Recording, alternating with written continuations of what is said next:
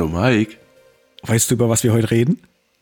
Na klar, wir reden heute über 80er Franchises Teil 2. Yeah, yeah. ich hab richtig Bock. ist ja genau unser Scheiß. Ich freue mich riesig, vor allem, weil wir haben ja in Folge 10 ähm, den Part 1 aufgenommen. Eigentlich hätten wir warten müssen bis äh, Folge 20 für Part 2. Das wäre cool gewesen. So auf den, Dann überspringen naja, wir einfach 19. Fertig. genau, die existiert da nicht. Ja, ist so wie bei hier, gibt es doch auch, ist es gerade vorgestellt worden, äh, Goat Simulator. Also das mit diesem, ja, ja. Äh, das ist ja auch Teil 3 jetzt und es gibt Teil 2 gar nicht. das ist Deluxe. so kann man das machen. Ja, definitiv. Geil.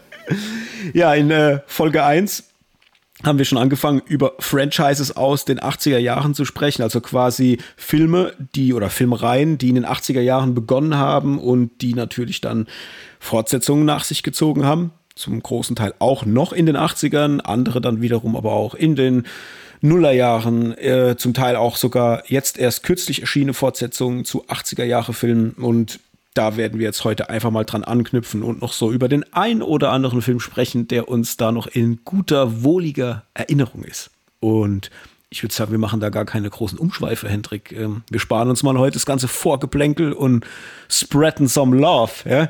Äh, ja. Für die guten alten 80er. Genau. Mit was wollen wir anfangen? Äh, ich würde mal sagen, schnappen wir uns mal Gremlins. Mhm. Den habe ich jetzt hier mir als erstes rausgeholt. Und das ist ja verrückt. Gremlins ist erschienen 84 und einer der Filme oder der Filmreihen, die ich öfters gesehen habe, die ich aber irgendwie im Verhältnis zu allen anderen, die ich auch gerne gucke, am wenigsten gucke. Und ich weiß nicht, warum das so ist. Ich habe ewig schon überlegt, warum ist das so? Warum ist es bei Gremlins so, dass ich den zwar mag, aber so selten gucke? Und erst habe ich überlegt, liegt es vielleicht an Weihnachten, dass das so eher so ein Film ist, den man zu Weihnachten rausholt, aber ich dann zu Weihnachten immer mit dem ganzen anderen Scheiß beschäftigt bin. Hier steht langsam und so weiter. Ist es aber nicht, weil ich finde, den kann man auch wunderbar mal unter einem Jahr gucken. Der funktioniert da auch sehr gut. Ähm, oder ist es, weil er mich als Kind so abgeschreckt hat? Vor allem Teil 2. Den fand ich ja so widerwärtig mit diesem, mit diesem Spinnen-Gremlin und so. Und das ist so, äh, ja, da bin ich so, äh. Ich weiß es nicht. Ich, äh, ich glaube, es ist tatsächlich Nummer zwei. Also nicht äh, Teil zwei, sondern äh, Teil zwei deiner äh, ja, Interpretation, an was es liegt. ja, weil irgendwie, wenn die sich da verwandeln und dann kriegt er so Pestbeulen und die schießen ihm aus dem Rücken raus, es ist halt schon so widerlicher Scheiße, ja. Und ähm, vielleicht liegt es daran, ich weiß es nicht. Also, wie, wie geht's dir dabei? Ja, guckst du den oft? Nee, oder? nee, nee, genau so. Deswegen finde ich es total lustig. Wüsste, hätte ich es gar nicht gewusst, wie ich jetzt in das Gremlins-Thema einsteigen soll, aber das ist eigentlich der perfekte Einstieg, weil mir geht es genauso. Ich habe den als Kind oft geschaut, also beide Teile oft geschaut, aber jetzt eigentlich gar nicht mehr. Und aber ich glaube, das ist der Grund, weil er so in Anführungszeichen negativ behaftet bei mir ist. Ich fand das auch immer irgendwie extrem. Also gefühlt ist es nicht so ein Feelgood-Film. Also das ist so, ja. da, du hast diesen, diesen, äh, diesen, diesen goldischen Mogwai am Anfang, der dann wirklich oh, sich entwickelt in diesen ekligen Viecher und alles so schleimig und nass und oh, ich weiß nicht, ich verbinde da glaube ich einfach nicht. Es ist an sich ist total der coole Film und hat auch Flair und alles und überträgt auch die 80er komplett. Aber er ist bei mir irgendwie, hat er wie so eine, wie so eine Delle. Weil er halt nicht so schön wegzuschauen ist, sondern da schon halt teilweise Sachen passieren, wo ich denke, oh, irgendwie, ich glaube einfach, ich glaube, es ist einfach die Story so, also dieser, dieser Verlauf von den Filmen, die mich so ein bisschen abschreckt. Aber vielleicht müsste man jetzt einfach nochmal in Anführungszeichen, Anführungszeichen als Erwachsener schauen. Ähm, vielleicht ist es da, ich habe den halt schon ewig nicht mehr geguckt. Also das ist, boah, ich weiß nicht, ob zehn Jahre mir auch reichen. schon sehr, sehr lang her. Und ich habe den schon seit längerem irgendwie so wieder auf der Watchlist, dass ich den gern gucken will, weil meine bessere Hälfte den zum Beispiel nicht so wirklich auf dem Schirm hat. Und ich dachte mir, hey, also die steht auf Horrorfilme zum einen, aber halt auch auf den 80er-Kram.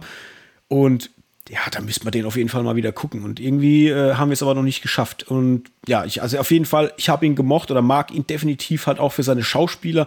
Äh, ich meine, wir haben hier den unglaublich coolen Corey Feldman mit am Start. Äh, ist ja eine Ikone der 80er. Mhm. Ähm, als kleiner Junge und sehr, sehr cool. Ich finde auch Phoebe Cates, äh, die da die weibliche Rolle übernimmt, äh, sehr, sehr sweet. Äh, war ja in den 80ern äh, so, ja, ein heißer Feger. Ja. Und ähm, Da freut man sich natürlich. Äh, Judge Reinhold äh, ist auch dabei, spielt mhm. ja auch mit, auch witzig. Und ja, einfach so, wenn es wirklich um 80er geht, finde ich das schon ein der coolsten Filme die die 80er hervorgebracht haben. Also der gehört bei mir auf jeden Fall mit dazu, weil ich halt einfach die Geschichte sehr, sehr cool finde mit diesem Mockweiß und sie dürfen kein Sonnenlicht äh, abbekommen, sie dürfen nicht nass werden, sie dürfen nach Mitternacht nichts essen. Also das ist allein das schon, ja. Das ist so verrückt, wer sich sowas ausdenkt. Ja? Das ist äh, und halt Drehbuch der äh, unglaublich coole Chris Columbus, ja, äh, den wir ja auch sehr schätzen. Von dem her wäre das auf jeden Fall mal was, wo ich sage, wenn man das noch nicht geguckt hat, sollte man auf jeden Fall mal einen Blick da rein riskieren. Natürlich als Horrorkomödie, ähm, ja, ein absoluter Must-See. Und wenn du jetzt einen rausnehmen müsstest, Teil 1 oder 2, würdest du sagen, dass dir einer von beiden besser gefällt, von dem, was du noch weißt? Mhm, ja, ich glaube tatsächlich, dass der zweite bei mir besser hängen geblieben. Also es wird wahrscheinlich mhm. nicht das, was du jetzt dachtest, was ich sage, aber in diesem Hochhaus, also in diesem vermeintlichen und in diesem Geschäftsumfeld oder diesem Businessumfeld irgendwie es eskaliert halt auch einfach ein bisschen mehr. Ich meine, der ja. erste ist ja dann noch ein bisschen kleiner, wobei ich den mystischer finde. Also am Anfang auch mhm. mit diesem, ja, was ist denn das? So ein Schinden oder asiatischer Nippesladen oder ich weiß gar nicht, wie, wie ich es beschreiben soll. Ja, ja, genau. Der Vater äh, hier von William, William ist der äh, Hauptdarsteller, der nachher den Mogwai besitzt. Ähm, der ist ja so, so eine Art Erfinder und reist ja so durchs Land mit seinen Erfindungen und will, was, was will er verkaufen? Den rauchfreien Aschenbecher ja, oder genau, sowas? so irgendwas, ja. und äh, der hat das finde ich ja schon so herzlich, dass der so, ja, einfach diese, diese Herzlichkeit von ihm, dass er da so Erfinderzeug irgendwie an den Mann bringen will, finde ich das so cool. Und äh, ja, genau, dann reist er halt da rum und kommt halt in so einen Laden von so einem Asiaten und ähm, dem will er halt diesen Aschenbecher oder was auch immer irgendwie verkaufen. Und da kommt er ja dann quasi ins Gespräch quasi und ähm, kriegt ja von dem auch dann diesen Mockwein, ne? Das war das doch. Genau, genau. Weil wir jetzt auch nicht einmal den Namen Gizmo haben gedroppt jetzt, gell? Ich habe gedacht, das mache ich jetzt mal schnell, weil ich meine, muss, ich, muss man ja auch sagen, hat sich ja auch wie Alf oder Yoda oder egal jetzt was, ja teilweise echt zur Kultfigur schlechthin entwickelt. Also was es da, glaube ich, an Kuscheltieren verkauft wurden, beziehungsweise Katzen oder Hunde danach benannt wurden. Also ich glaube, der hat einen richtigen Impact auf unsere Kultur gehabt. Ja, ja, doch, absolut. Also das kann ich mich auch noch erinnern, gerade in jungen Jahren, da gab es ja T-Shirts äh, ohne Ende und, und ja. Zeug. Also das war ja überall zu sehen. Ähm, vor allem ja auch ähm, ja, popkulturell. Ich meine, im Mogwai, es gibt ja auch so, so, so einen Techno-DJ oder Producer, der nennt sich ja Mogwai, äh, was ja auch daran angelehnt ist. Das gleiche gilt übrigens auch für Gizmo. Also es gibt auch irgendwie so in der Hard-Techno-Szene, weiß ich, äh, gibt es auch so einen DJ, der auch Gizmo heißt. Also ja, es ist äh, es ist angekommen. Ich stelle stell mir gerade so einen DJ vor, der nicht nass werden darf und nach, nach, nach Mitternacht nicht gefüttert werden darf. Ja. Total ausgemerkelt an den Turntables. Ja, mit Pestbeulen auf dem ja, Rücken. Genau. Kleine Schaltbutton rausschießen dann. Ja, also bei mir ist es auf jeden Fall Teil 1, den mag ich ein bisschen lieber, aber jetzt gar nicht mal, weil er mir filmisch viel besser gefällt, sondern es ist mehr so mh, hm, der Umstand, wo es spielt, dieses Setting. Ich mag dieses Kleinstadt-Setting und alle irgendwie so, das ist noch so, ja, so herzlich, jeder kennt jeden und dann halt auch dieses äh, mit, war ist auch so, so, so ein Radiosprecher ist doch da auch, oder? War da nicht so, so, ein, so ein Typ oder irgendeiner, der da funkt? Irgendeiner, das ist doch irgendwie sowas, Boah, wenn ich mich. Naja, also. egal. Äh, auf jeden Fall, das mag ich unheimlich und da, das gefällt mir sehr, sehr, weil das, du hast es ja vorhin schon gesagt, so ein bisschen diese, dieses Mystery mit drin hat. Und das, ja, ist genau mein Scheiß. Und von dem her ist wahrscheinlich Teil 1 so der, den ich lieber mag. Aber schauen wir mal äh, Richtung Weihnachten, ob ich es dann schaffe, beide mir mal reinzuziehen, weil jetzt über den Sommer weiß ich, äh, werde ich es nicht schaffen, mir die reinzuziehen, aber zu Weihnachten steht er auf jeden Fall mal auf der Liste, dass ich mir den mal wieder angucke. So. Mhm. Gremlins, kleine Monster. Ja. Guckt äh, ihn euch an, wenn ihr es nicht kennt, auf jeden Fall ähm, sollte man gesehen haben. Was haben wir noch, Hendrik? Was äh, steht bei dir noch? Ja, ich habe noch was äh, Lustiges im Gepäck, nämlich einer meiner, wenn ich, also konkurriert mit Ace Ventura um ja, um den Thron der besten Komödie oder Komödienreihe, äh, die nackte Kanone oder im Englischen From the Files of Police Squad. Das äh, basiert ja ursprünglich auf einer Serie und dann haben drei Filme gefolgt, sozusagen, mit dem großartigen Leslie Nielsen in der Hauptrolle als Lieutenant Frank Drabin von der Spezialeinheit. Ähm, in den Nebenrollen dann natürlich Priscilla Presley, ähm, die damalige Frau äh, von Elvis Presley oder was ist damalige? Oh Gott, jetzt verhedder ich mich in Informations. Witwe, Witwe von Elvis Presley. Weil die Witwe damals schon, genau, von äh, Elvis Presley. Äh, George Kennedy, O.J. Simpson, also dann auch schon relativ fett besetzt und ein Gag-Feuerwerk, das ist gerade so kracht. Also Regie David Zucker und auch ähm, Drehbuch von Jerry Zucker bzw. Jim Abrahams, die damals dann wirklich für Komödien schlechthin standen. Und äh, knackige Laufzeit von 81 Minuten, der erste Teil. Also da, da kann man quasi nichts falsch machen. Also wer auf Slapstick Comedy steht, also ich glaube, ich kann zumindest Teil 1 und 2 komplett mitsprechen. Also das ist für mich, es ist so lustig und es halt genau mein Humor und der Humor, der halt nicht mehr gemacht wird, weil er wahrscheinlich auch einfach nicht mehr funktioniert in der heutigen Zeit. Aber ich denke so oft zurück, das ist so eine richtige Kindheitserinnerung. Das habe ich mit meinen Eltern geschaut, dann mit meinem Vater. Immer wenn dieser Film im Fernsehen kam, haben wir den geschaut. Und dann natürlich irgendwann auf DVD und irgendwann auf Blu-ray. Und das ist so ein Film, der ja, verfolgt mich eigentlich, seit ich denken kann. Im positivsten aller Sinne. Ja, ja, ja mir geht's äh, fast ähnlich. Ich muss sagen, den habe ich als Kind oder als Jugendlicher gar nicht so auf dem Schirm gehabt. Also ich wusste, dass es das gibt, habe das auch mal gesehen, weil der lief ja auch relativ häufig mhm. dann im TV. Aber äh, das war nicht so mein Zugang. Ich fand, ich fand dann so Dödelsachen wie Hotshots zum Beispiel viel, viel lustiger. Mm, aber habe den dann später, als ich älter wurde, habe ich den lieben gelernt. Das kam bei mir dann eher so später, weil man, der, der hat halt diesen, wie soll ich sagen, der hat einen relativ intelligenten Dödelhumor. So, das ist so, ja. also es gibt so diesen richtig dämlichen Humor, der halt einfach nur dämlich ist. Und da würde ich zum Beispiel Hotshots eher dazu zählen. Den finde ich jetzt nicht so intelligent von, von der Art dieses, diesen, dieses dümmlichen Humors, was er hat. Aber wiederum bei der nackten Kanone finde ich, dass die Gags, obwohl sie sehr dümmlich sind, sehr intelligent geschrieben sind. Und das habe ich halt dann im Nachgang sehr lieben gelernt und mag das auch unheimlich. Und halt klar, auch Leslie Nielsen halt für, für das, was er spielt. Also das ist, äh, mega cool. Ich, ich liebe das einfach auch. Das ist so lustig und auch immer wieder so. Äh, ja, es wird nicht langweilig. Man kann es immer wieder gucken und es ist sowas, äh, da kannst du immer wieder äh, anfangen und, und, und loslachen. Und ich weiß gar nicht, ist, Leslie Nielsen ist der, lebt er noch oder ist, nee, nee. der ist hier gerade, ist verstorben, ja. 2010. Ja, ja, Krass. Hatte ich gar nicht so wirklich auf dem Schirm gehabt. So lange habe ich den oder mich mit ihm schon immer auseinandergesetzt. Okay. Und ja, den mag ich ja eh. Also der hat ja, was weiß ich, der hat in zig Filme mitgespielt. Und ähm, ich muss auch immer an, ah, wie heißt er hier? Äh, Dracula.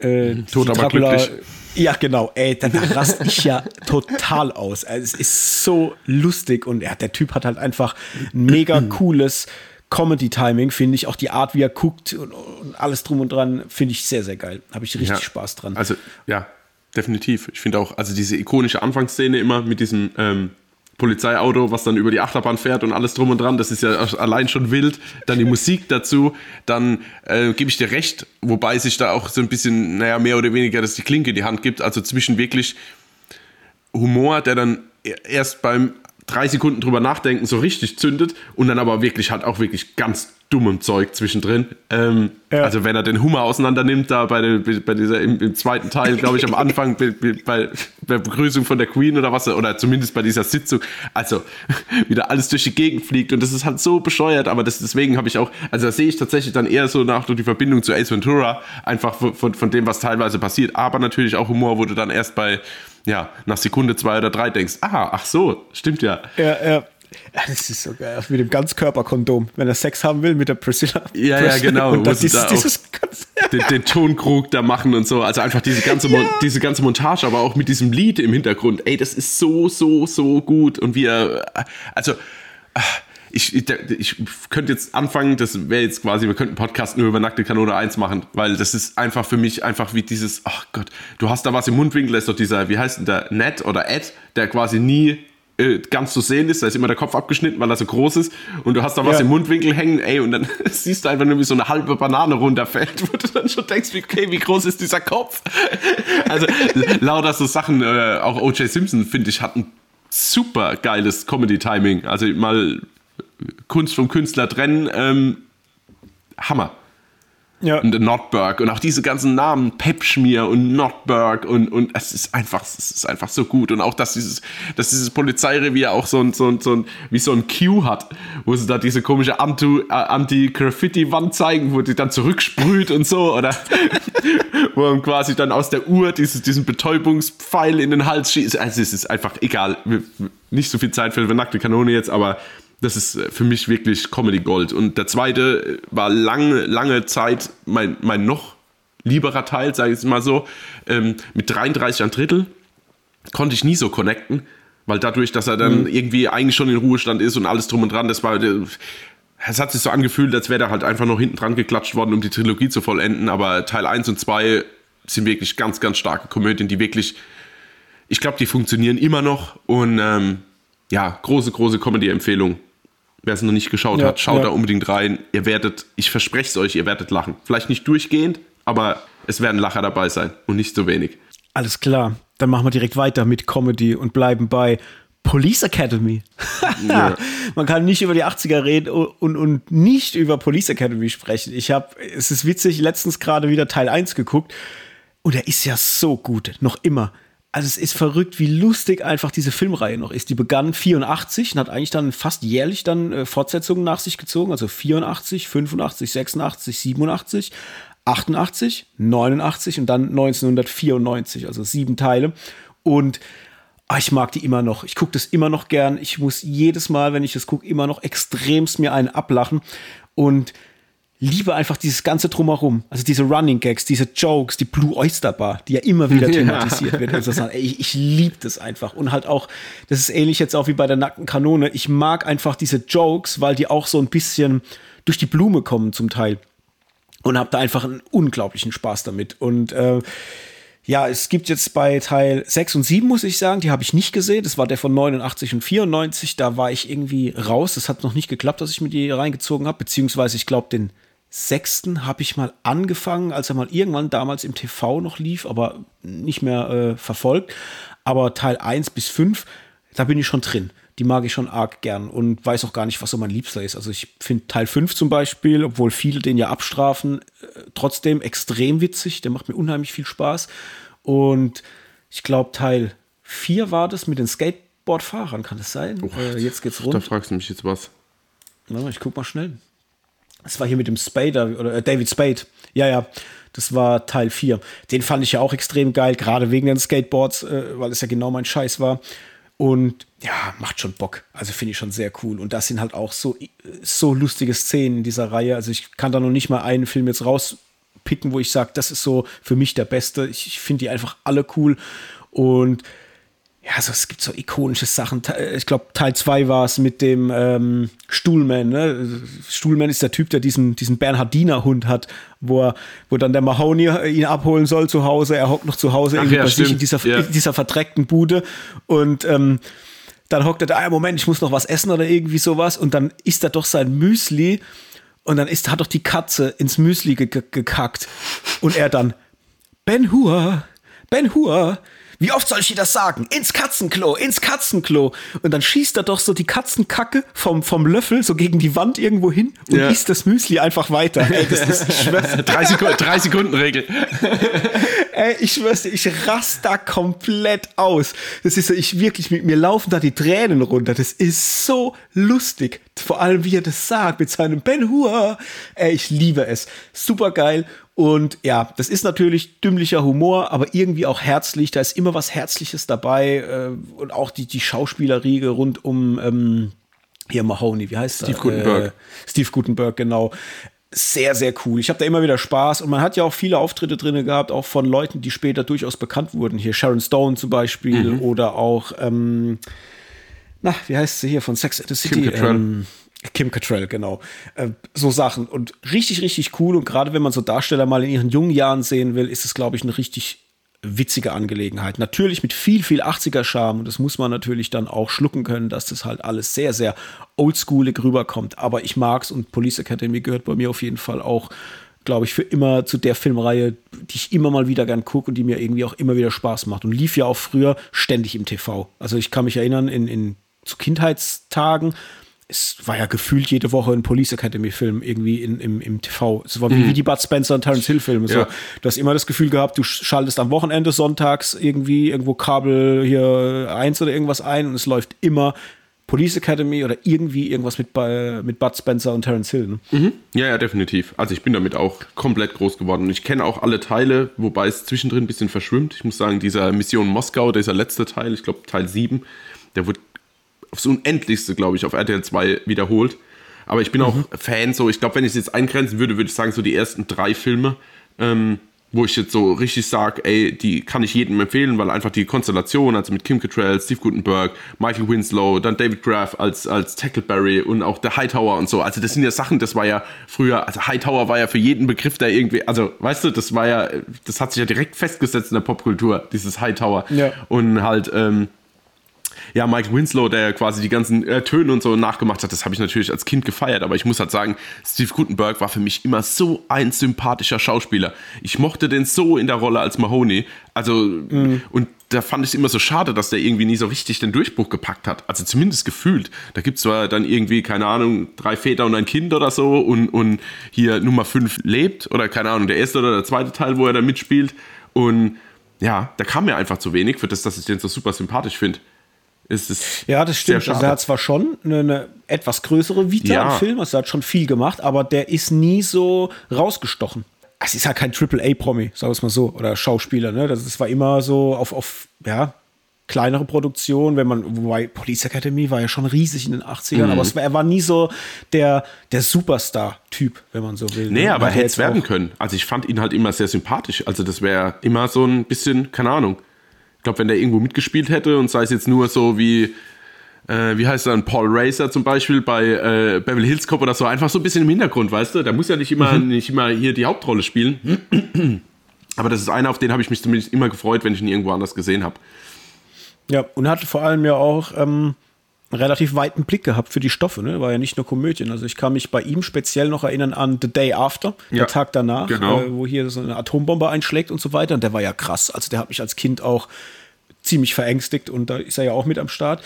Und hat zuletzt jetzt ähm, viel, äh, ja, so B-Movie-Scheiß gemacht. Ja. Sharknado, äh, Lavantula und so Zeug. Also der ist halt tatsächlich so ein bisschen, ja, abgerutscht jetzt zuletzt oder beziehungsweise hat sich da mehr hergegeben für so klassische B-Movie-Filme. Ja, ja, ich also, sehe es gerade, das muss ich jetzt leider, muss ich kurz, muss ich jetzt los, loswerden. Tatsächlich 2015 Lavant, Lavalantula, Angriff der Feuerspinnen und dann kam tatsächlich 2016 das Sequel dazu raus, Tulava Tulantula. Also so ja. wie Too Fast, Too Furious. Oh Gott, ja. oh Gott. Oh, es ist schlimm. Ah, naja, schade drum, das ja. hätte ich jetzt nie lesen dürfen. Aber Police Kind. Hä? Aus, aus Spaß müsste man sich mal angucken und mal gucken, was der da macht. Ja. Also, was, was, was passiert da so, weißt du? Und das Witzige ist ja auch bei La Lava Lantula ist ja auch äh, Michael Winslow ist ja auch dabei. Als Stimme der und, Spinne. Äh, äh, und hier Marion Ramsey. Das ist ja die, äh, ach Gott, ist peinlich, jetzt habe ich gerade den Namen wieder vergessen. Warte, ich muss zurück. Äh, hier bei Police Academy die mit den großen Möpsen. Ach, das ist die. Ah, ja, wie, ja, ja. Wie, wie, wie heißt sie? Äh, oh Gott, da fragst du mich jetzt was. Ähm, Warte, ich hab's. Äh, sie heißt. Laverne Hooks? Äh, Callahan. Ah, nee, Callahan ist es doch, oder? Ach ja, Leslie Easterbrook. Ja. Ja, ja. Callahan, ja. Genau. Genau. Und die Laverne, ähm, das ist doch die mit der piepsigen Stimme, oder? Genau, äh, warte, jetzt muss ich gucken, dass ich da gleich ganz durchkomme. Genau, Marion Ramsey war Hooks. Ja. Ne, das war, war doch die mit der Stimme und genau, und dann äh, Leslie Easterbrook wiederum als ja, Debbie Callahan. Callahan, genau. Die, die, die tauchen da alle auf bei Lavalantula und das ist oh so Gott, witzig, weil im ist Reunion quasi. ja, ja, genau, so eine Police Academy Reunion, von dem her wäre es eigentlich sau witzig, sich das mal anzugucken. Ähm, und vor allem ja auch krass, Lavalantula ist ja Regie Mike Mendes und Echt Mike jetzt? Mendes hat ja, ja Killers, Killers gemacht. gemacht ja. Äh, oh Gott. Und Killers war ja mega fett. Ja. Also zumindest mal damals, für mich war das der krasseste Scheiß, aber der hat ja nach, nach Killers nur noch Schrott gemacht. Also da kam ja gar nichts mehr. Da kam hier Big Ass Spider, sehe ich hier, uh, Critters Attack, The Last Heist. Also lauter so Krütze irgendwie. Convent noch, der war, glaube ich, ein bisschen größer, kann das sein? Oder verwechsel ich den? Mhm. Nee, ich verwechsel den. Verwechselt, ja. Ähm, ja, also irgendwie nur noch Schrott nach Killers. Naja, egal. Zurück zu Police Academy, also von dem her, äh, das ist, glaube ich, mega ikonisch und wenn es überhaupt jemanden gibt, der das noch niemals gesehen hat, angucken, Freunde. Mhm. Lohnt sich, wenn man auf vor, spaßigen Schrott steht. Vor allen Dingen der eine, der, den muss ich jetzt noch kurz erwähnen, dann kommen wir zum nächsten, zur nächsten Reihe, aber diesen, äh, wie, das war doch diese, oh, jetzt muss ich kurz selbst noch schauen. Ja, das Set, der quasi so, äh, ja, noch, ja. noch ein Zivilist, beziehungsweise also so ein bisschen ein kleiner Gangster ist und dann später ja im dritten Teil zum Kadett wird mit seiner Stimme immer wieder so spricht. Das ist einfach so gut. Aber ich glaube, das ist auch. Ich, ich habe die auch nie im Original geschaut, gell? Fällt mir jetzt gerade ein. Ich bin mal gespannt. Das würde mich mal fast interessieren, dann Rewatch zu machen in, im O-Ton. Weil ich kenne das natürlich ja, nur mit deutscher das, Synchro. Ja, ja, aber das, das wird, äh, das lohnt sich nicht wirklich im O-Ton, weil die ganzen Gags, die du hast, die sind auf die Synchro zurückzuführen. Also so also der Terence Film Silver, Spencer. Ja, Ding. genau. Ja. Also du hast halt dieses Schnodderdeutsch in Anführungsstrichen und diese Sprüche und diese Dialogregie. Und wenn du die Filme in Englisch guckst, also ich äh, habe das bei einem, äh, bei einem anderen Podcast, die haben da so eine komplette, das war glaube ich der Cine Swiss Podcast, mhm. wenn ich nicht ganz falsch bin, die haben da so eine äh, Police Academy Extravaganza gemacht. Da haben die alle Teile besprochen und da haben die das auch rausgearbeitet, äh, dass das halt wirklich an der Synchro liegt, dass das so geil ist und dass das in Englisch so überhaupt nicht funktioniert. Also der ist, die sind deutlich weniger witzig im, im Original. Und ja, das sind halt dann so Sachen, jetzt gerade auch wie, wie bei Set, äh, hier Bobcat Goldweight, ähm, Megatyp, also den feiere ich ja auch extrem, äh, ist ja auch ein Comedian, äh, beziehungsweise auch Regisseur. Und der hat ja, was war denn das, der hat so einen Film gemacht, der, was mit Amerika, so, eine, so ein richtig krasser, ähm, so eine Gesellschafts God Bless America. Ach, den habe ich sogar gesehen, mit diesem, mit diesem Typ, mit diesem Couchhänger-Typ und dieser jungen diesen jungen ja, ja. Mädchen, oder die da irgendwie auf. Ja, ja. ja. Genau, die sich dann zusammentun und quasi durch die USA fahren und halt, äh, ja, so einen Amoklauf letztendlich starten. Ähm, den finde ich ja mega fett. Mhm. Also aufgrund seiner Kritik, den habe ich auch auf Blu-ray. Der, der ist zum Beispiel ähm, geschrieben von Bobcat Goldthwait, der den Set spielt und er hat auch die Regie geführt dabei. Ähm, ja, ist ja lustig. Ja, passt aber. Richtig krass. Ja. Gut, next one, Hände. Was, was gibt's noch? Ja, ich hau jetzt mal einfach direkt, weil da müssen wir, glaube ich, paar Sachen ausarbeiten, aber jetzt nicht groß drüber sprechen. Äh, Blade Runner, der jetzt natürlich äh, mhm. 1982 dann rauskam. Ähm, eigentlich, was ist eigentlich? Aber Meisterwerk kann man sagen von äh, Ridley Scott mit Harrison Ford, Sean Young, Rutger Hauer, Daryl Hannah etc. pp. Hm, hat jetzt natürlich eine späte Fortsetzung bekommen mit Blade Runner 2049, den ich stark beziehungsweise fast stärker finde. Aber das war natürlich damals ein Impact. Also Blade Runner einfach diese Dystopie zu sehen, diese Stadt, es immer regnet und alle leben unten in so einem Nebel und ähm, Androiden, die dann quasi verfolgt werden. Und also das war so ein düsteres Szenario und auch so ein Harrison Ford, der da halt durchschleicht. Aber das ist halt auch mein großer, in Anführungszeichen, Kritikpunkt an dem Film, ist, dass ich den relativ ruhig finde. Also der verzettelt sich so ein bisschen zwischendrin. Also zumindest habe ich immer mhm. das Gefühl, aber es gibt ja total viele, also ich feiere den auch, aber es gibt ja viele, die lassen über den gar nichts kommen, über den Film. Ich meine, es muss schon einen Grund geben, warum es drei Schnittversionen, glaube ich, gibt. Drei oder vier.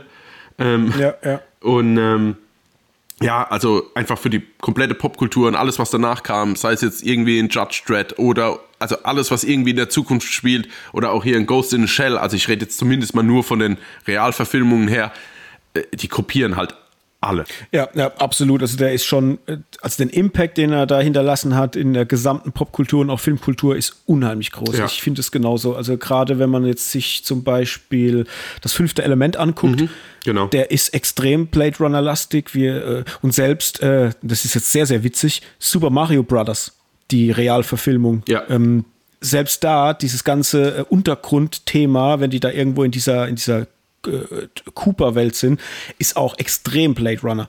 Ähm, da hast du absolut recht. Also ich finde den auch enorm stark und mh, gebt dir recht, der ist sehr zäh. Also es ist eher ein sehr ruhiger Film, wobei ich sagen muss, dass ich ihn sehr dafür mag, weil er halt so eine Cyberpunk ähm, surreale Thematik äh, einfach hat und so funktioniert ja für, also funktioniert für mich der ganze Film. Ich finde ihn unheimlich surreal und gerade dann so diese albtraumhaften Szenen dann später auch äh, da auf dem Dach mit Rutger Hauer und so weiter. Es ist ja ich finde es großartig, aber auch einer der Filme, den ich zwar sehr, sehr liebe, aber gar nicht so oft gucke, muss ich sagen, weil er halt so zäh und so surreal ist. Das ist was, da muss man, glaube ich, Bock drauf haben.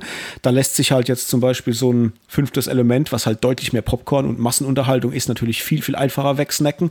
Aber wenn man mal sehen will, wie solche Zukunftsgeschichten überhaupt entstanden sind, wie äh, die ganzen Einflüsse äh, gekommen sind, wie man, wie Autos fliegen durch eine Stadt, wie eine, wie eine Cyberpunk-Welt aussieht, Neonlichter, dunkle Gassen, alles drumherum, da ist es halt schon die Blaupause für alles, was filmisch da jemals äh, danach noch passiert ist. Und das lohnt sich auf jeden Fall. Zumal auch die Blu-ray zum Beispiel ähm, eine unheimlich fette Qualität hat. Also mhm. ich kann mich da erinnern, als ich mir die damals geholt habe und habe den geguckt, dass ich dachte, hey, wie krass gut sieht bitte dieser Film aus. Der ist von Anfang der 80er äh, und hat eine Optik zum Teil gas, äh, geiler wie aktuelle Filme. Mhm. Ja, also wirklich äh, eine richtig, richtig krasse optische Geschichte. Und ja, fand den auch sehr, sehr cool. Gerade natürlich auch für Harrison Ford, für Rutger Hauer, für Sean Young, die ja damals auch äh, sehr, sehr umtriebig war in den 80ern, die man oft und noch gerne gesehen hat. Und Daryl Hannah ist ja auch dabei. Ja. Ist ja, glaube ich, hier der, der zweite äh, Replik äh, ist ja Replikant. Nee, Replikant, der, der ist ja auch ein Replikant, ne? Oder? Harrison Ford war doch auch ein Replikant. Das war doch auch äh, sowas. Ja, ich glaube, das stellt sich irgendwie gefühlt im ersten Teil nicht so raus, aber im zweiten dann, glaube ich, ja. Ich sehe jetzt aber mhm. auch nicht so richtig durch. Aber ähm, ja, definitiv. Äh, auf jeden Fall sehr, sehr cool und auch die Fortsetzung dann mit äh, Ryan Gosling fand ich auch unfassbar stark. Also da muss mhm. ich auch sagen, es ist ähnlich wie bei dir, es ist witzig, es trifft sich da jetzt wieder. Ähm, der hat mich auch mehr abgeholt, aber wahrscheinlich einfach deswegen, weil er moderner inszeniert ist und halt mehr meinen jetzigen Sehgewohnheiten entspricht. Ich schätze, das ist halt der Grund, warum er da mehr mein Cup of Tea ist, aber ich finde sie trotzdem beide äh, unheimlich stark, ja.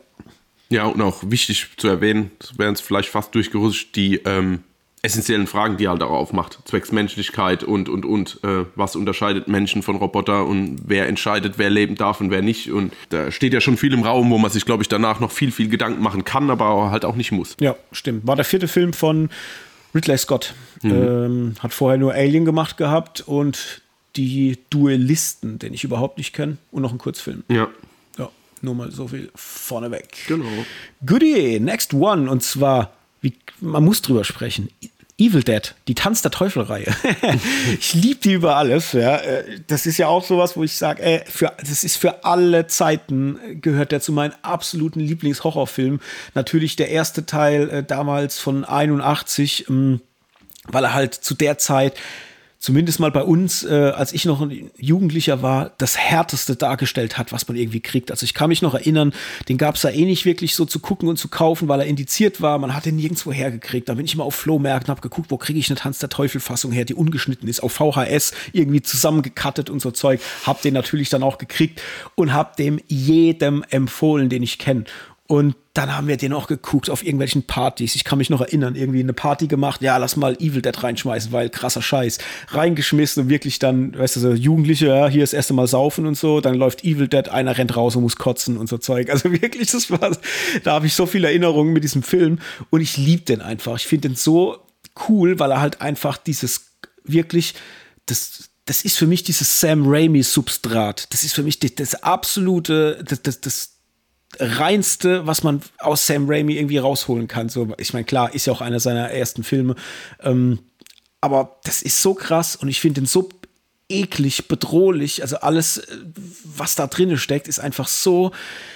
Ja, zum einen krass kreativ, finde ich, für die damaligen Verhältnisse mit diesen Dämonen und, und was da alles passiert, aber auch unheimlich brutal, auch wenn das aus heutiger äh, Sehgewohnheit eher so ein bisschen quatschig wirkt, weil halt die Effekte halt damals einfach nicht ja, mehr hergegeben haben.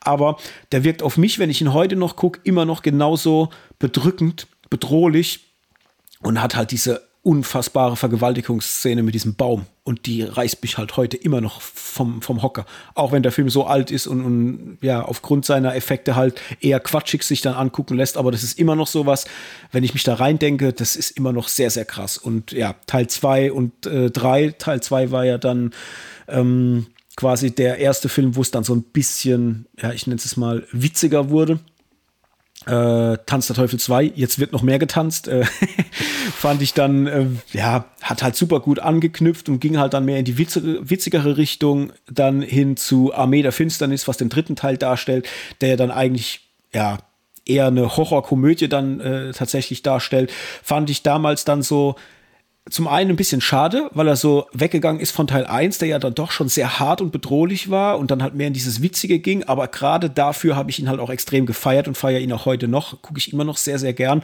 Gerade auch wegen Bruce Campbell. Äh, mega witzig und gerade seine Figur Ash ist ja auch absolut in die Popkultur eingetaucht. Ich meine, es ist ja auch so ein Charakter, der so neben ähm, Freddy Krueger und, und Jason und äh, Michael Myers ja auch absolut in diese ikonische Horrorfilm äh, äh, ja, mit reinwächst oder gewachsen ist. Und ja, lieb ich, habe ich richtig Bock. Und das Remake von 2013, was kam, ist ja auch äh, unfassbar gut. Ist ja auch sowas, wo ich sage, äh, vermutlich oder vermutlich für mich das beste Remake, was jemals gemacht wurde, äh, zumindest mal aus dem Horrorfilmbereich. Also ich wüsste jetzt aus dem Stegreif nichts, was mich irgendwie mehr gekriegt hat. Und den fand ich halt auch sehr, sehr stark. Auch wieder produziert von Sam Raimi. Ähm, Bruce Campbell, der den Ash gespielt hat damals, war auch in der Produktion mit drin, mit Jane Levy in der Hauptrolle. Mega fett. Also ist für mich so eine Reihe, kann, da kann ich eigentlich nichts Schlechtes drüber sagen. Äh, ja, also ich muss sagen, das ist vielleicht ein kleiner Altersunterschied geschuldet. Bei mir hat er jetzt, sagen wir mal, in Jugendjahren nicht so eine Rolle gespielt. Den habe ich erst viel, viel später nachgeholt. Ich würde sagen Anfang der 2000er. Und ähm, ja, war aber dann auch total erschrocken, muss ich sagen, weil ich bin so ein Mensch, ich lasse mich jetzt nicht von alten Effekten oder sowas ähm, rausreißen, sondern ich genieße das und lass mich dann trotzdem schockieren. Klar, wenn du heute dann siehst, ich habe jetzt gerade gestern oder vorgestern auf Twitter, habe ich kurz gesehen, wie die das mit dieser Hand gemacht haben, wo sie da diese, diese Klappe zum Keller zufallen lassen. Mhm. Und das ist ja einfach nur, das ist so eine komische Gummihand, wo dann dreimal draufgekloppt wird, aber das irgendwie schafft er das trotz seines skurrilen Filmmachens, sage ich jetzt mal, äh, einfach Horror aufkommen zu lassen und so, so eine gewisse, ja,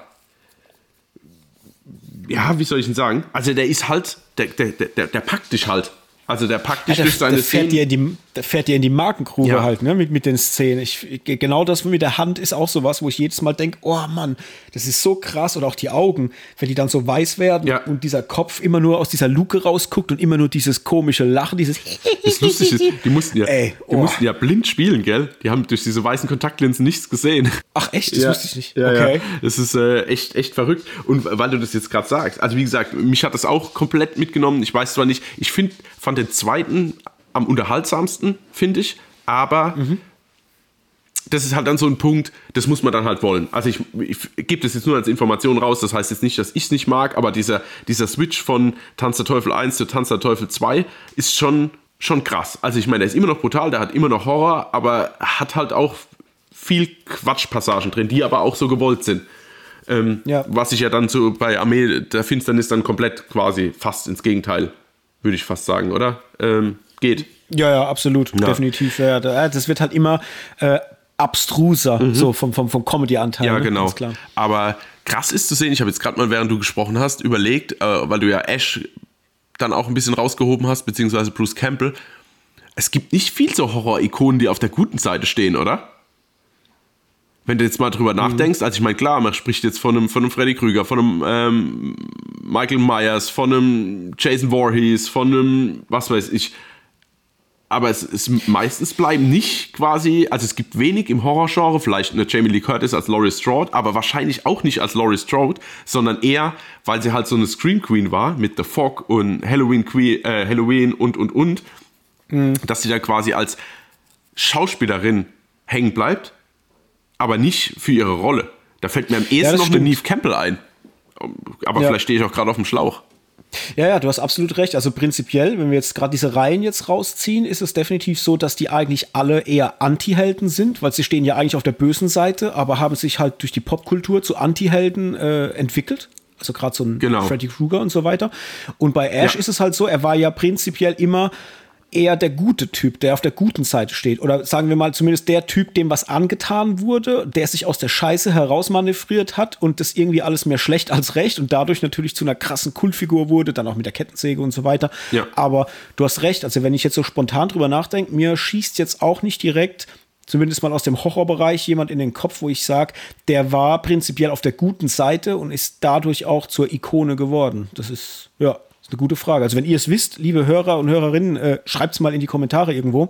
Wenn euch was einfällt, wer wurde zur Ikone aus dem Horrorfilmbereich und stand auf der guten Seite, ja. wohlgemerkt. Äh, lasst es uns mal wissen. Aha, gut, Alan Ripley fällt mir gerade noch ein. Ja, okay, kann man sagen. Wobei, ja doch, es ist Sci-Fi-Horror, ne? Also ja, es ist schon, es ist schon Horror, ja. Ne? Ja, ja, ja. Aber es gibt nicht so viel. Okay. Also ich finde es verrückt, also der sticht ja dann quasi so richtig bei der Horrorwelle immer raus. Also ich meine, sorry, das ist irgendwo, ist der immer ein Easter Egg in irgendeinem Spiel oder einfach diese Kettensäge und diese doppelläufige, das ist halt einfach wie, wie die Machete oder das Messer oder die Handschuhe von Freddy Krüger. Also finde schon, dass es ja. einer der wenigen ist, die wirklich so krass rausstechen.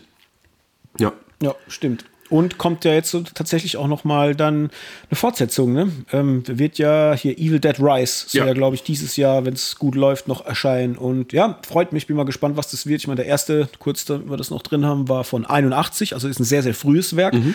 aus den 80ern. Der zweite kam ein gutes Stück später, 87. Dann Armee der Finsternis 92. Wir haben das Remake von 2013 und natürlich noch die Serie äh, Ash vs. The Evil Dead, die auf Amazon damals, glaube ich, als Amazon ja. Original gestartet ist. Ist mittlerweile mittlerweile, glaube ich, aber auch bei Netflix noch gelandet. Kann mhm. man, glaube ich, da auch gucken mittlerweile. Ja, und jetzt dieses Jahr, wenn es gut läuft, kommt Evil Dead Rise, dann der vierte Evil Dead-Film offiziell. Ich bin gespannt. Ja, Gut. auf jeden Fall. Next Gut. One. Ja, Next One gerade mal ein bisschen die Uhr im Auge behalten. Ähm, ich komme wahrscheinlich mit meinen ganzen Titeln hier oder mit unseren ganzen Titeln gar nicht durch für die heutige Folge, aber ist ja schön, da gibt es halt noch einen dritten Teil. Ähm, oh, ich glaube, ich nehme mal was Lustiges zwischendrin, was mir relativ zum Schluss erst eingefallen ist, aber was ich als Kind total gefeiert habe, und das ist, äh, guck mal, wer da spricht. ähm, das war für mich, ich fand das so sympathisch, so lustig, gerade äh, mit ähm, Thomas Gottschalk als Stimme von einem Kind. Also für alle, die es nicht kennen, äh, es geht um eine alleinerziehende Mutter, genau, die einen Sohn hat und man hört als Zuschauer quasi die, also dieser Sohn denkt halt wie ein Erwachsener und diese Gedanken werden halt durch Thomas Gottschalk quasi im Deutschen ähm, dem Zuschauer nahegebracht und dann trifft sie auf einen Taxifahrer, der sie, glaube ich, auch in die Klinik fährt am Anfang und äh, dargestellt von äh, John Travolta. und ich muss sagen, das war für mich damals wirklich, also ich fand es so, so liebevoll alles. Also, und auch halt einfach, dass es auch in diesem dreckigen New York spielt. Also auch als Hauptcharakter quasi des ganzen Films. Und äh, Kirstie Alley, von der man jetzt mittlerweile nicht mehr viel sieht, war ja auch damals ein absoluter Renner in Komödien, aber auch in äh, Liebesgeschichten und ähnlichem also ich mochte einfach diese Chemie zwischen, ich mochte John Travolta, der dann wieder seine Möglichkeit hatte zu tanzen und sein Ziel, irgendwann mal äh, Pilot zu werden und, und, und. Ähm, das war einfach total schön, dem zuzuschauen, wie die quasi zueinander finden. Und auch im zweiten Teil noch, der dritte Teil, wo es dann auf einmal um Hunde geht, die sich unterhalten. Ah, das sage ich jetzt wieder so ein typischer, okay, wir machen die Trilogie komplett. Ja, wurde natürlich ein bisschen ausgeschlachtet, ne? Klar. Geguckt, was man noch machen kann, womit man noch Geld verdienen kann. Ja, ist richtig. Und ist ja auch witzig, der hat ja äh, im Original ist ja, äh, also das Kind Mikey, was im Deutschen von Thomas Gottschalk gesprochen wird, wird ja im englischen Original von Bruce Willis gesprochen. Ja, stimmt. Und, ja. und das war ja damals auch ein mega Erfolg. Also der Film war ja super erfolgreich und war ja auch noch mal so ein bisschen, ja, ein Karriereanschieber auch von Bruce Willis. Der hat ja 88 Stimmt ja. langsam 1 äh, gedreht gehabt, was ja so seine erste erste große Rolle letztendlich war. Und er hatte ja dann direkt mit, äh, guck mal, wer da spricht, 89 dann auch mal so, so einen kleinen Push gehabt. Das wird gerne mal vergessen. an verschiedenen Stellen noch erwähnt. Ja, oder und, so. Und erwähnt und, und auch, auch vergessen, ja. ja. Genau.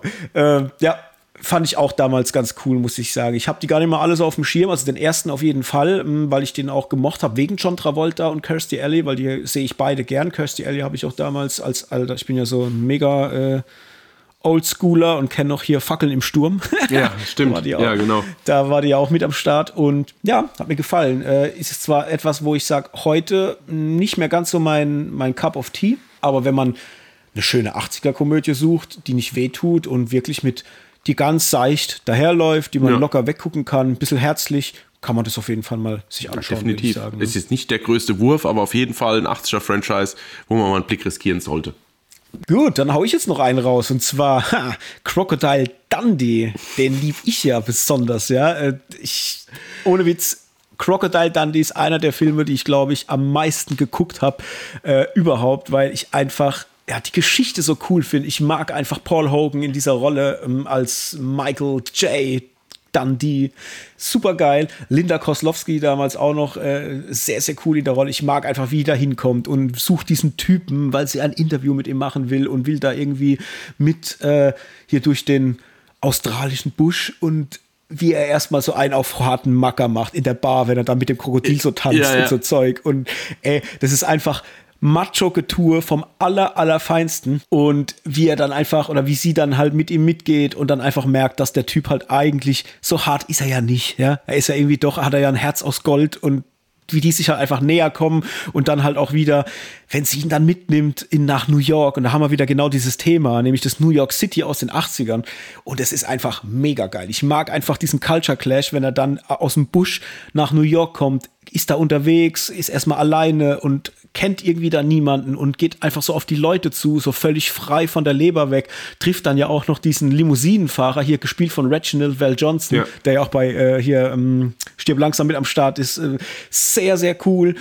Und ja, alles, was da passiert, wenn er da durch die Stadt läuft und irgendwie mit den Menschenmassen nicht klarkommt, die Ampel hochklettert, um so den Blick über die Masse zu erhaschen und, und so Zeug. Er ist super cool und halt auch diese ikonische Szene dann, ich weiß gar nicht mehr, ob es direkt bei Teil 1 oder 2 war, ich glaube, es war Teil 1, äh, mit dem Messer. Ja, ich glaube, ich glaube, es ist 2, aber ja, mit dem Messer. Das habe ich auch die ganze Zeit ja. schon im Kopf.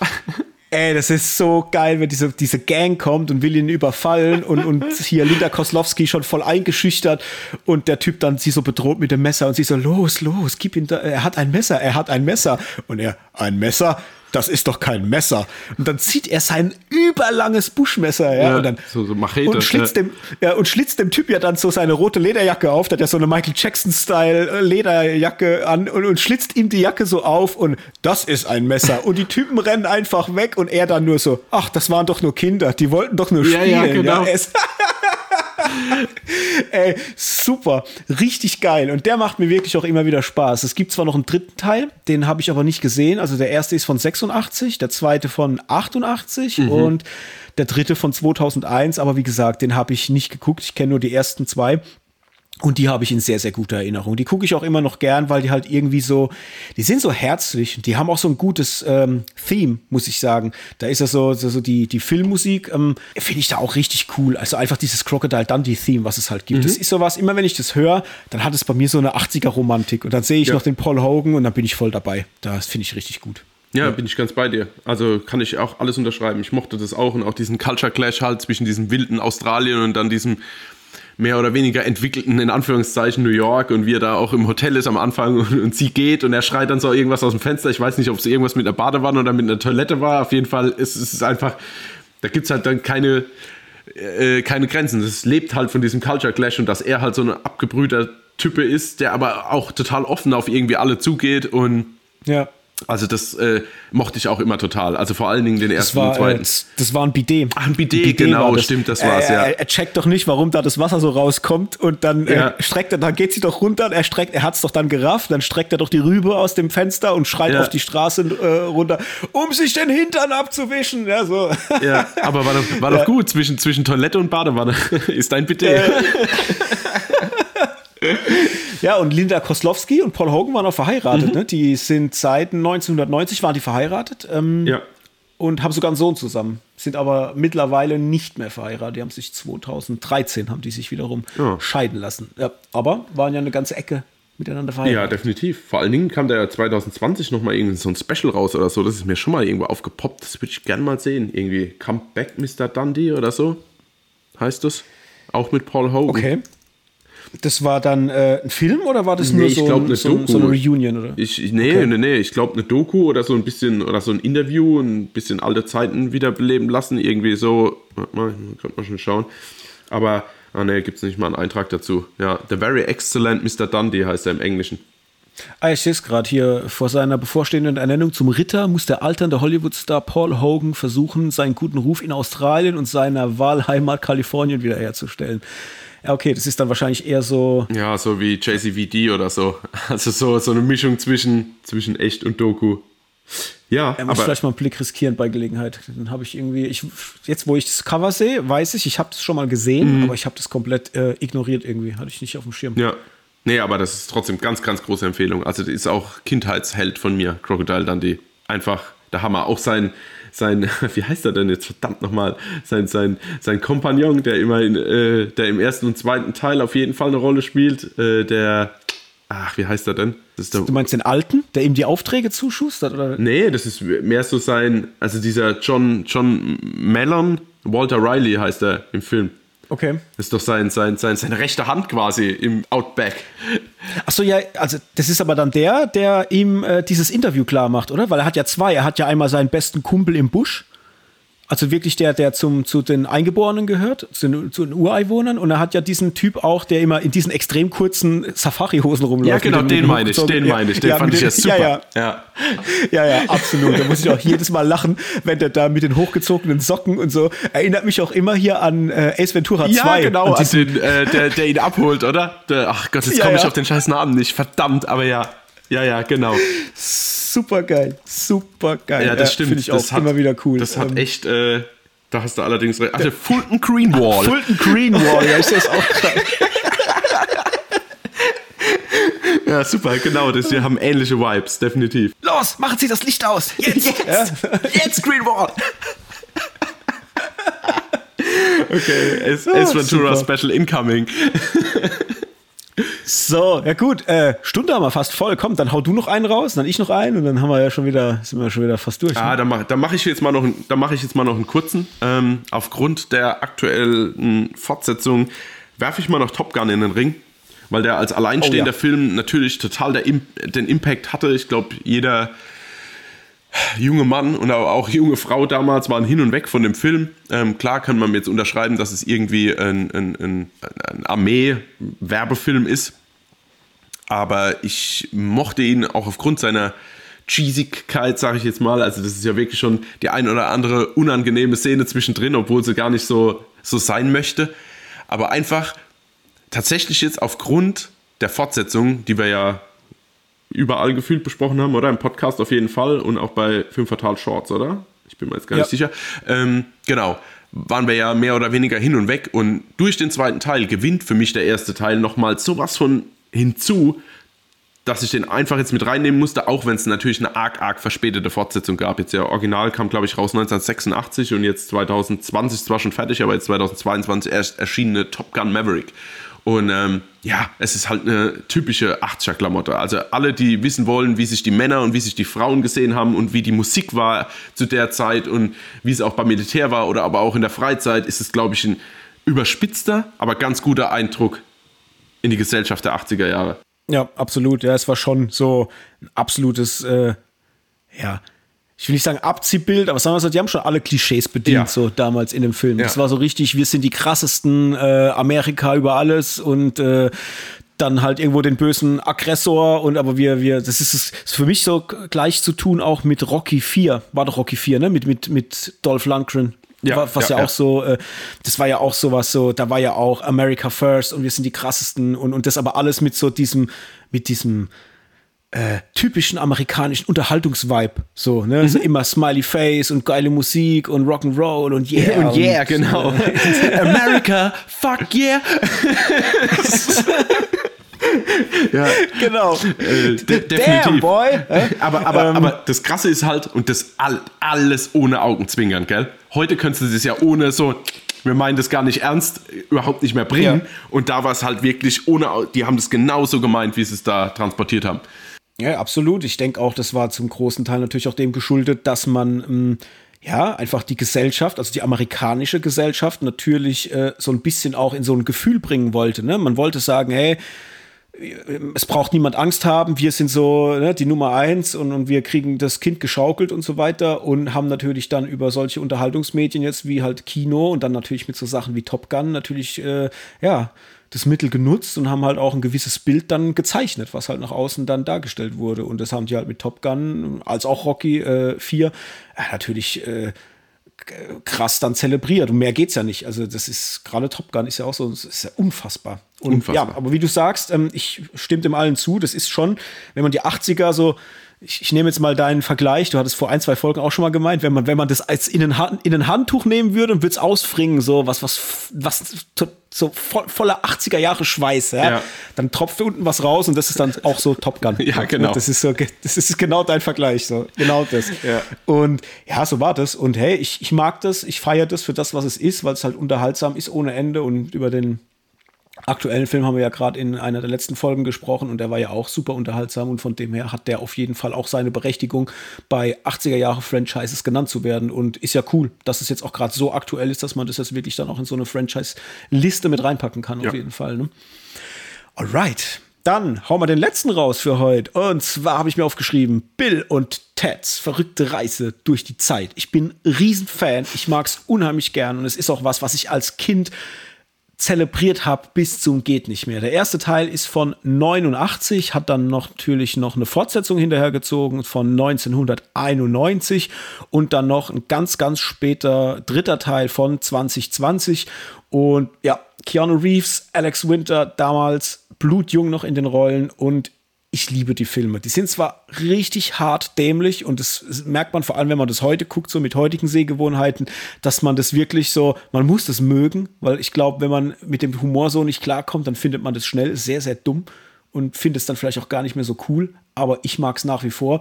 Ich stehe einfach auf diese ganze Geschichte mit diesem Rock'n'Roll, dass die diese Band haben und dass die irgendwie so auch so ein bisschen minder bemittelt sind und dann dieser Typ, der aus der Zukunft kommt und Rock'n'Roll rettet alles und sie sind die Retter der Zukunft und müssen durch die Zeit reisen und gerade dann ähm, auch so die Geschichte, dass sie da durch die, die Welt reisen und dann halt hier zu Napoleon und sonst wem und die halt zurückbringen äh, in, in ihre Zeit für, was war's, die, die müssten noch ein Referat, ein halten Referat oder sowas, halten, ja. Ne? Mhm. ja, ja. Äh, und sich dann halt auf die auf die Person dann berufen und es ist halt, ich finde es so cool, auch diese Kombination aus äh, Napoleon, dann Billy the Kid, Sokrates, äh, Ludwig van Beethoven und alles. Und das so in so einer wilden Mixtur. Das ist wie so, ein, wie so eine Achterbahnfahrt der, der Kuriositäten. Alles total verrückt, alles komplett over the top, aber irgendwie herzlich, sehr geil gespielt von Keanu Reeves und Alex Winter. Ich mag die unheimlich in dieser Kombination. Natürlich auch George Carlin, der den Rufus spielt, so den, den Mentor dann von beiden, der da mit der Telefonzelle durch die Zeit reist.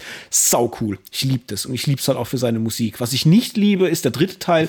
Da haben wir, glaube ich, irgendwann mal in der, in der Folge Film Fatal drüber gesprochen. Und wir haben ja sogar, das kann man jetzt mal nochmal droppen, und zwar, wir haben ja so eine Art ähm, Audio-Flick aufgenommen ähm, zu Bill und Ted Teil 3, also sprich ein Audiokommentar. Wir haben den Film geguckt und haben dann, nachdem wir das geguckt haben, entschieden, dass das so scheiße war und wir auch während dem Film so wenig geredet haben, weil wir gar nicht wussten, was wir da jetzt sagen sollen. Wir waren irgendwie beide so, ja, wie paralysiert von, mhm. von der Scheißhaftigkeit von diesem Film, dass wir dann dass wir den Audioflick dann gelöscht haben ja. und haben gesagt, das bringen wir nicht raus, weil nee, der, der Film verdient es nicht so. Ja. Nee, also tatsächlich und, konnte sich ja auch nicht mehr drüber lustig machen. Also das war wirklich, wir waren da, die, die, die Stirnrunzeln wurden immer mehr und größer und ja, macht keinen Sinn. Nee, und dann haben wir das natürlich sein lassen. Und ja, so viel aber zu Bill und Ted. Habe ich sehr gemocht, habe ich sehr geliebt. Ich habe auch das Gameboy-Spiel gezockt ohne Ende. Äh, ich war da als Kind total drin. Das war für mich einfach mega ikonisch. Auch immer dieses Wir sind die wilden Hengste und dann hier äh, mit den Fingern. Also das, Rock'n'Roll-Riff und so weiter. Geil, geil richtig, richtig cool. Und für mich aber auch, äh, auch so ein Relikt seiner Zeit. Ne? Das funktioniert heute nicht mehr. Das hast du ja auch gesehen dann beim dritten Teil, dass das für heute einfach äh, komplett aus der Rolle gefallen ist. Das, das funktioniert einfach nicht mehr. Das war damals in den 80ern hervorragend, hat da wunderbar funktioniert, gerade für das, was es darstellt, aber auch dann außerhalb dieser 80er Jahre oder sagen wir mal frühen 90er ist es halt einfach kein Thema mehr. Das braucht kein Mensch mehr. Ja, es ist tatsächlich ein Relikt seiner Zeit. Also ich mochte die ersten zwei Teile auch. Ich glaube, ich bin aber rückwirkend erst dazu gestoßen. Also es ist nicht so, dass ich den zuerst geschaut habe, sondern ich glaube, ich würde sagen, mein erster Kontakt mit Keanu Reeves war Speed. Mhm. Und dann quasi mehr oder weniger den, den Bogen zurückgeschlagen und gedacht, ah, was, was hat er noch so gemacht? Und dann die Filme geschaut und das habe ich schon als Kind, habe ich das schon ziemlich gefeiert. Also gerade genau diese Gitarrenriffs äh, mit der Luftgitarre quasi und dieses äh, Hoshi ist doch auch daher, oder? Das Wort. Ja, ja, und ich genau. meine, das ist zum Super Hoshi! Und das ist zumindest mal wieder was, was man dem Film halt auch zugute halten muss. Das ist halt auch ein Wort, was sich auch durch die ganzen Jahrzehnte jetzt durchgezogen hat. Also es gibt immer noch Leute, die Hoshi sagen. Und ich, also ich wüsste jetzt nicht, ob es von was anderem noch kommt. Ich oute mich hier gerade zum absoluten Noob in dem Bereich, aber ich glaube, das kommt Nö, schon daher, also, oder? Also ich kenne Hoshi aus Bill und Ted. Genau. Das gab es in meinem Sprachgebrauch, gab es das vorher nicht, äh, erst nach dem Film, ja. Genau, und das hat sich ja schon einigermaßen festgesetzt. Und ich meine, zumindest wie Keanu Reeves dann auch eine große ähm, Karriere nach sich gezogen. Und äh, ja, also ich mag die total. Ich mag die fürs, äh, fürs, für, auch für den dummen Witz teilweise. Ich mag es für diese Zeitreisen einfach, was sie damit machen und wie sie das alles aufbauen und wie sie die ganzen geschichtlichen Charaktere da jetzt einfließen lassen. Jetzt nicht, dass das jetzt große Drehbuchkunst ist oder so, aber es ist einfach charmant und es ist liebevoll und es ist auf gar keinen Fall irgendwie mit dem Fingerzeig, sondern einfach ganz softe Unterhaltung. Ja, ja, ich lese hier gerade, die haben im englischen Original sagen sie Dude, also ja, Dude, Dude, ist ja, so der Hoshi und ja, die typisch deutsche Synchronisation, wie es halt damals auch so typisch war, man hat ja immer geguckt, es möglichst cool zu machen, hat quasi äh, quasi quasi Hoshi auf den Weg gebracht. Hier äh, einige Phrasen, ich lese gerade mal vor, der Hauptfiguren haben insbesondere aus der deutschsprachig synchronisierten Fassung äh, Eingang in die Popkultur gefunden. Äh, zum Beispiel hier äh, Hoshi ähm, oder auch volle Kanne, Hoshi. Ja, genau. ja, geil. Alright, ja. Ted Logan und Bill S. Preston. Die wilden ja. Hengste. Theodore Logan. Stimmt, Theodore Logan, ja. Ted Theodore Logan. Super.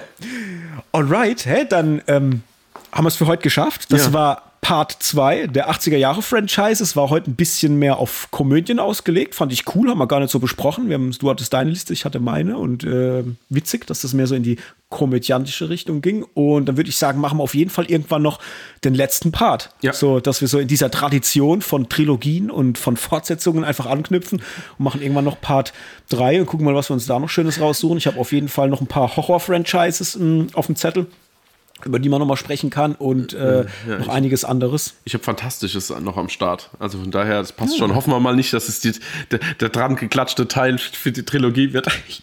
Ja, genau. Okay, dann sind wir raus für heute. Ihr wisst Bescheid, wenn euch die Folge gefallen hat, äh, gebt uns natürlich gerne eine Bewertung ab. Könnt ihr machen bei Spotify und bei Apple natürlich. Und ihr dürft uns auch folgen, wenn ihr wissen wollt, was bei uns sonst so geht. Schaut gerne vorbei bei Instagram und Twitter für eine Handvoll Popcorn. Und vielleicht auch mal nochmal als kleiner äh, Tipp so an der Stelle, wenn ihr uns natürlich auch mal sehen wollt in Bewegtbild, dann geht mal auf YouTube, gebt mal ein für, äh, nicht für eine Handvoll Popcorn, sondern gebt ein äh, Film Fatal, Shorts zum Beispiel oder Wespe TV. Da machen wir unsere Videokritiken auf YouTube. Da könnt ihr natürlich auch mal reingucken, wenn ihr Bock drauf habt. Wie gesagt, Film Fatal, Wespe TV und ansonsten hören wir uns bei der nächsten Folge. Bis dahin. Tschüssi. Macht's gut. Ciao.